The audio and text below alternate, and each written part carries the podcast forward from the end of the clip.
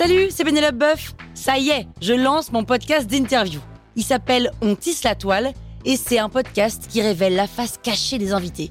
Et d'ailleurs, mes invités, ce sont des CEO et des célébrités comme Gad Elmaleh, Jean-Michel Apathy, My Better Self, Rose Eberstein, Mireille Dumas. Et évidemment, je pose des questions qu'on n'ose pas toujours poser et je leur fais faire des tests, des challenges, je leur fais jouer l'harmonica, grignoter des trucs, bref. Rendez-vous sur On tisse la toile pour découvrir une interview tous les lundis. Ciao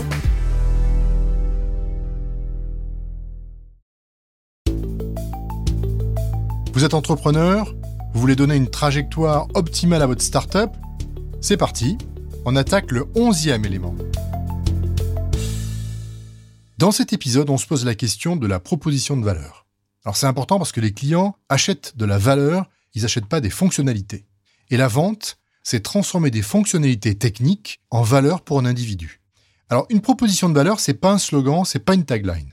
C'est pas non plus une description de votre produit c'est tout simplement résumer pourquoi un client doit choisir votre produit. On parle le langage humain, on exprime en quoi votre produit peut changer la vie des gens en mieux.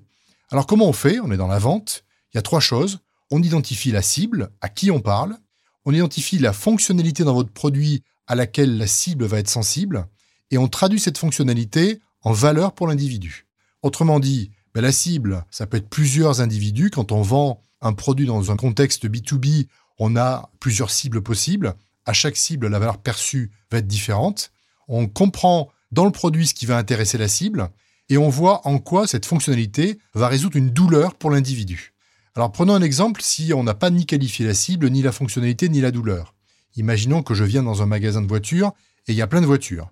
Et vous me présentez un moteur V12 qui fait 200 km/h en quelques secondes. Moi, j'y connais rien en voiture, donc c'est pas pas le sujet et vous me dites c'est un truc de délire, c'est une voiture qui va super vite.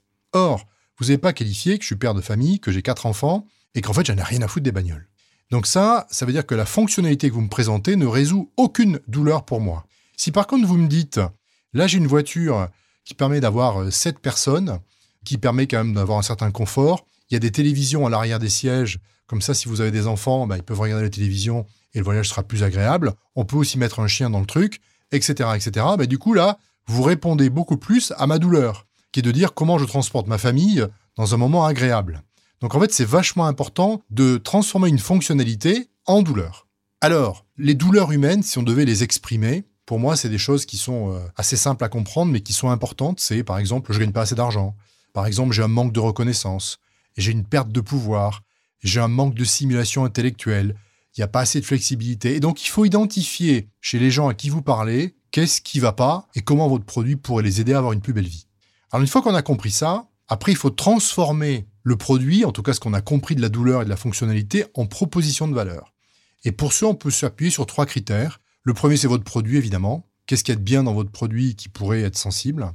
Deux, ça va être le niveau de service, parce qu'il n'y a pas que le produit, il y a le service qu'on met autour. Est-ce que là-dessus aussi, vous avez quelque chose à raconter? Et trois, peut-être votre image, peut-être votre marque. Avec une belle marque, on peut aussi euh, créer des propositions de valeur intéressantes.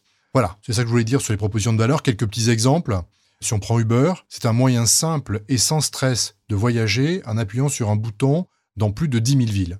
Si on prend euh, MailChimp, c'est en aidant les utilisateurs à comprendre comment créer des courriels plus attrayants, la société contribue à établir de meilleures relations et à augmenter les revenus. Et si on prend Salesforce pour terminer, c'est de meilleurs résultats de vente, d'un meilleur service et d'une plus grande connaissance du client. Allez, à bientôt Ciao